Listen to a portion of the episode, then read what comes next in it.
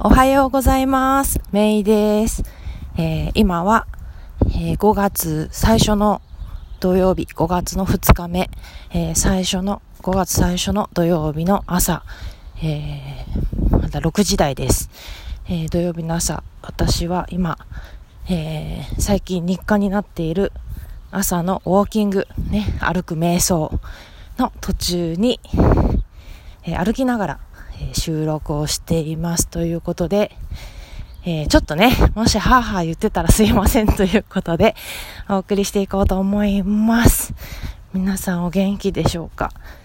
えーサンディエゴにいる私は、えー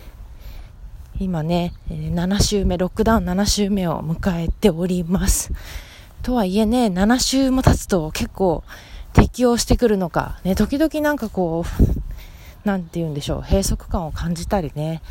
なんか不便を感じたりっていうのはもちろんあるんですけど、まあ一方でね、なんかうまく適応しているのかななんて思ったりもしています。でね、今日話したかったことが、まあいっぱいあるんだけども、まあ一二つか三つに絞っていようと思うんだけど、えっ、と、今パッと思い浮かぶのが、一つ目が、えー、311、えー東北大震災と、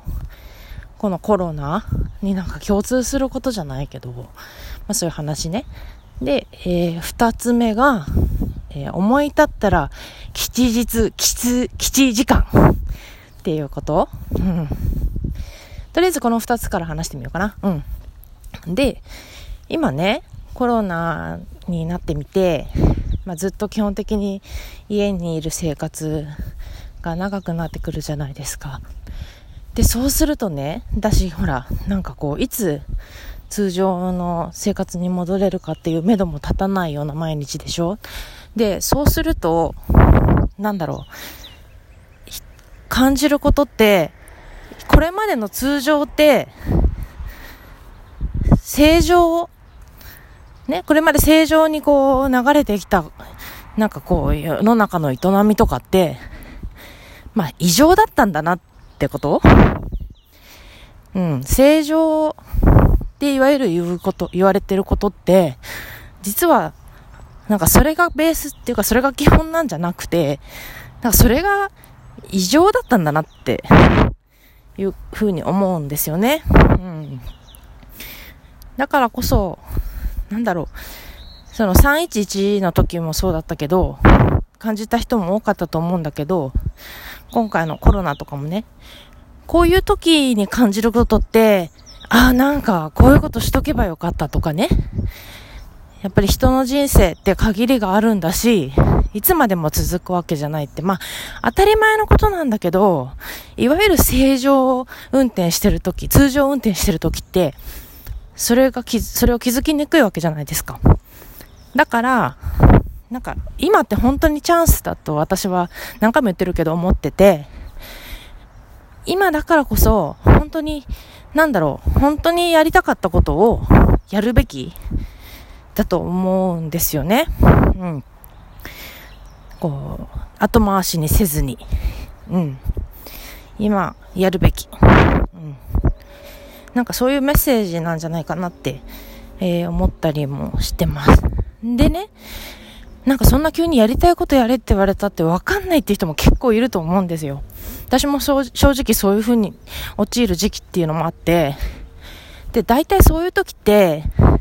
やりたいってことよりも、やるべきってことを優先しちゃってる時なんですよね。私なんかで言うと、まあ、子供とか、家族とか、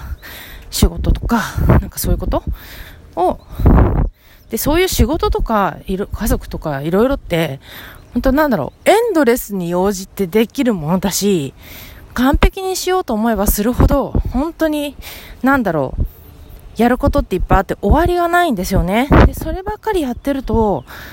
本当に自分がやりたいことっていうのが、本当に見えなくなっちゃうっていうのを私は何度も痛感してて、だからその度に、こう、あの、ものづくりで言うと、カリブレーションってあるんですけど、例えばその、あの、工場の中で機械を使ってたりしても、ずっと使い続けることはできなくて、まあ、定期的にこうメンテナンスを入れて微調整をしてあげないといけないんですよね。だから私たちも、ついつい気がついたらちょっとずれちゃってたりして、こうやるべきことばっかりやっちゃってて、自分の人生なのに、自分がやりたいことがをやってなかったり、で、そのうちなんか自分がやりたいことって何なんだろうってわかんなくなってきちゃうってことが起きちゃうので、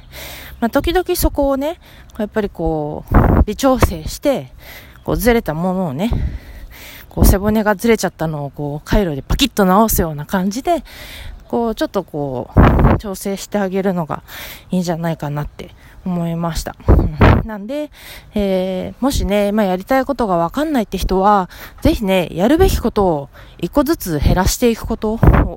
お勧めしたいと思います。うん、だし、そうですね、やっぱり、なんかこういう時って、本当に自分の生き方、働き方っていうのを本当に見直すいいきっかけだと思うので、本当に自分がやりたかったことって何かなって、うん、考えてみてくださいね。なんか私の場合はね、なんかすごい遠い、なんか偏僻な海外に行きたいとかそういうことは、まあ、現実問題今すぐはできないけども、まあ、ちょっと情報を見てみたいとかね、すするだけでもすごく気分は上がるし、私なんかその他にね、やりたかったこと、うん、からね、一個一個実現していけばいいのかなって、えー、思ってます。ね、本当に。うん。私たちの人生って限りがあるものだし、なんか、こう通常運転にかまけたらダメだなって思うんですよね。うん。で、それが1点目で、えーと、もう一個何だったっけ？話しながら、歩きながらか、歩きながら話してるうちに、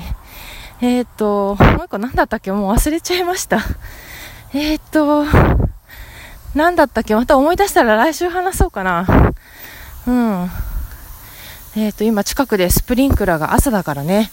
えー、芝生に水をやるスプリンクラーがシューシュー言ってますけど、えっと、ちょっと待って、頑張って思い出してみる。何だったっけ？もうね、記憶力がもううち家族の中では私ドリーって呼ばれてるんで、記憶力がやばいんですよね。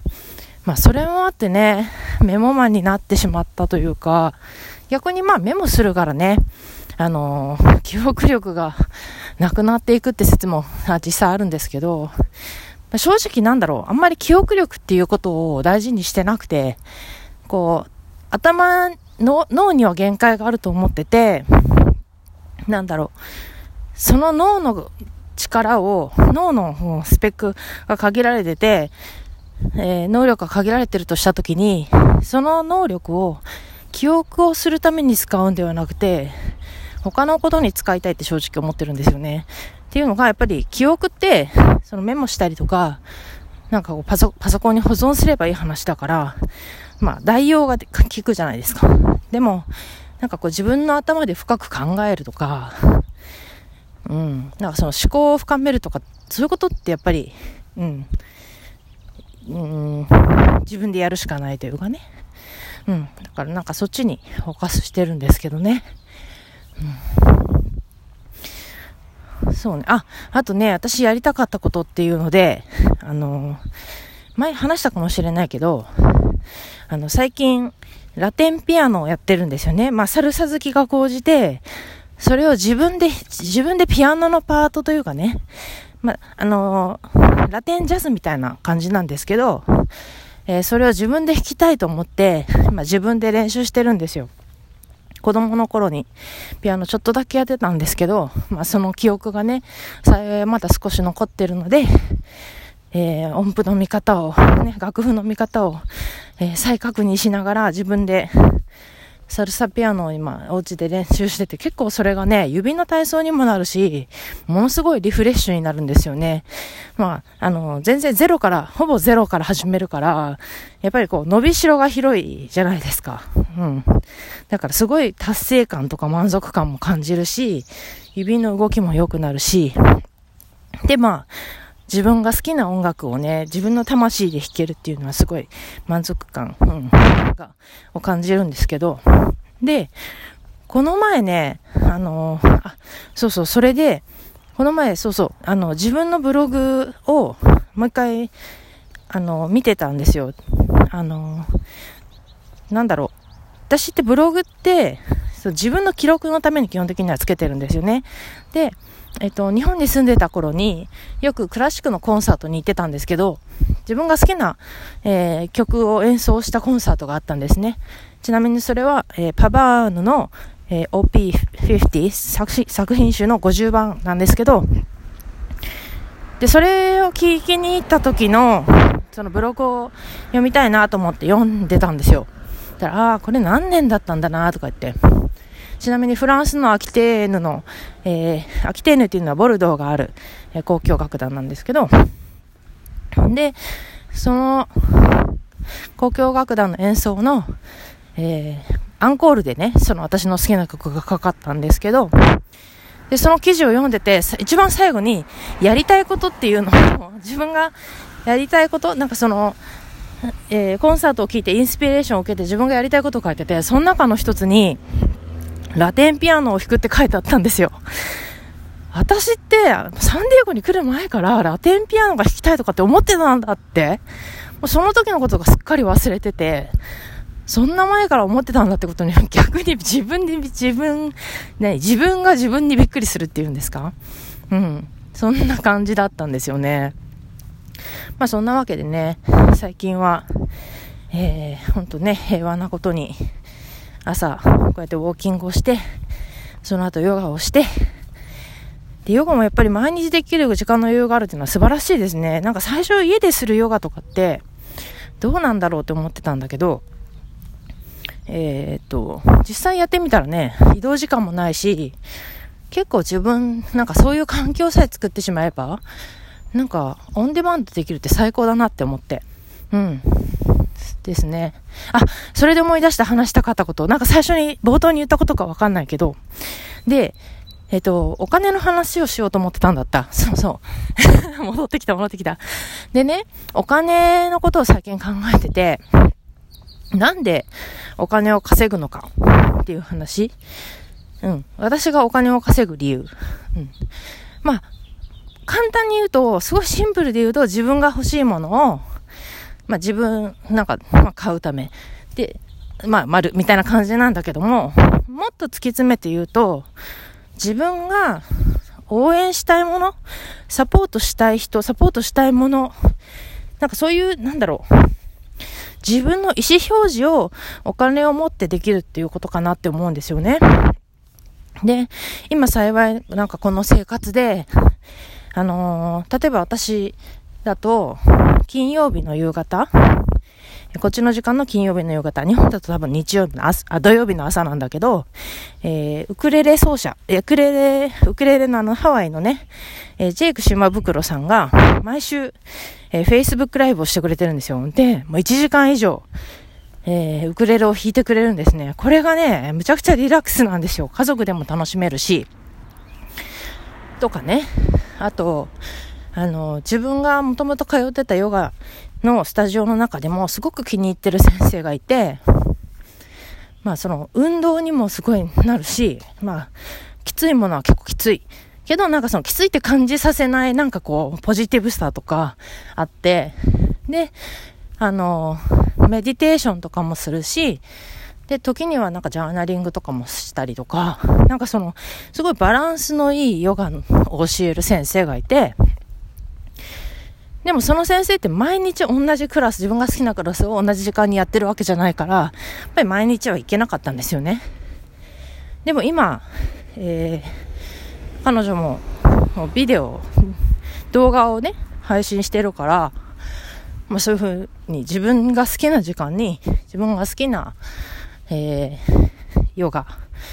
なりプログラムをまあ、自分の好きな場所というか家でね、できるってすごい便利だなと思って、で、そういう自分が本当にいいなって思うものを提供してる人に、なんだろう、こう、ドネーションができる、お金を提供できるっていうのは、本当になんだろう、自分の価値を、自分の価値観みたいなものをね、表現する、本当にいい方法だなって思ってるんですよね。なんか、うん。こう、安いからとかいう理由じゃなくて、いいものに、えー、投資をするみたいなね、なんかそういうお金の、お金の使い方ができるっていうことはね、本当に幸せなことだなって、えー、思いますって。すごい、はぁ、ってもう家も近づいてきてね。うん。えー、っと、うん、そん、それそう、それを今日話したかったんですよ。あ、それでもう一個話したかったと思いしたんですけど、え、っと、いや、それは次回に回します。えっと、前回ね、えっと、ヨガでジャーナルっていう話をしたんですけど、えっと、それには続きがあって、えー、その話をしようと思ってたんですけど、えっ、と、それはまた次回ね、話そうと思うので楽しみにしてくださいって、まあ、次回覚えてなかったらごめんなさいなんですけど、うん。えー、そんなわけでね、えー、今日は何の話をしましたかっていうと、えー、今の時代だからね、今のこういう時期だからこそ、えー、正常は異常なんだよっていう話からの、えー、本当にやりたかったことを知るために、やるべきことを、ちょっとずつね、えー、微調整をして外しつつ、やりたいことにフォーカスしていこうねっていうこと。うん。と、あと、まあ、お金の使い方というかね、えー、お金で表現するってことかな。うん。自分らしく、自分らしいお金の表現方法っていうのかな。なんかそういう話だったのかななんて、えー、思ってます。なんかね、いつもね、収録する前はいろいろ話そうと思ってるんだけど、特にこうやって歩いて話してるとね、えー、メモがないと 本当に当初話し、話そうと思ったことを忘れちゃってるんですけど、めそういったわけで、今日も、えー、ここ私の大好きなサンディエゴより、えー、サンディエゴメイがお届けしました。えー、本当にね、最近天気が良くて、朝早いなんかはね、涼しくて、時々霧がかかってたりしてね、えー、なんでしょう、昼と夜の寒暖の差が激しいので、えー、霧がかかってたりするサンディエゴでしたということで、えー、皆さんも良い週末をお過ごしくださいということで、Have a great day! Bye bye!